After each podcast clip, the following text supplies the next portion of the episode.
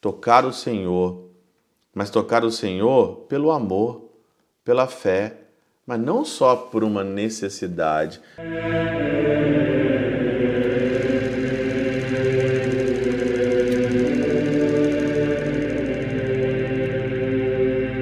Pai, do Filho e do Espírito Santo. Amém. Olá, meus queridos amigos, meus queridos irmãos, nos encontramos mais uma vez aqui no nosso Teose, Viva de Coriés, o Percor Maria. Esse dia 18 de janeiro de 2024, nós estamos então aí na nossa segunda semana do nosso tempo comum. O evangelho de hoje, super interessante, de Marcos, no capítulo 3, nos versículos aqui de 7 até os versículos 12 Diz que Jesus, então, ali, uma multidão o seguia. O Senhor sempre aqui seguido por uma grande multidão. Chegou um momento que ele teve que pedir uma barca para ele subir na barca, porque a multidão estava comprimindo ele aqui, né? Para que a, que a multidão não o atropelasse. Então ele pediu ali uma barca. E aí então hoje a minha meditação hoje aqui ela vai na Catena Áurea. E o que, que é essa barca que o Senhor pediu? Para que não o atropelasse. Olha que interessante São Beda mais uma vez aqui nos iluminando. Já a barca que no mar serve ao Senhor é a igreja reunida entre as nações. A barca sempre é aqui a imagem da igreja. No meio da turbulência deste mundo é a igreja católica.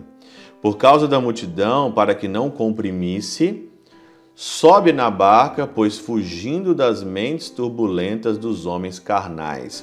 Como é que você vai fugir das mentes turbulentas dos homens carnais? Na barca que é a igreja. Muita gente fala comigo assim, padre, parece que a gente não tem descanso, parece que a gente é, não consegue um lugar seguro. Sim, você consegue um lugar seguro na igreja. Só na igreja, só no coração de Deus você consegue encontrar um lugar seguro dessas mentes ou fugir do mundo, fuja para a igreja e fuja das mentes turbulentas dos homens carnais.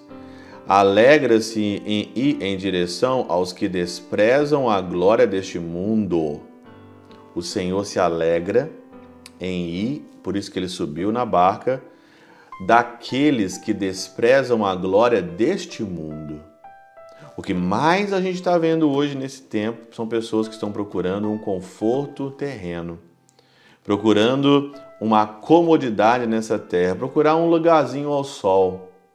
E o lugarzinho ao sol, às vezes você se sabota a si mesmo, vende os valores que você quer, se cala numa espiral totalmente ali do silêncio para você ter benefícios que não valem absolutamente nada nessa terra que vai acabar e você vai ficar na míngua.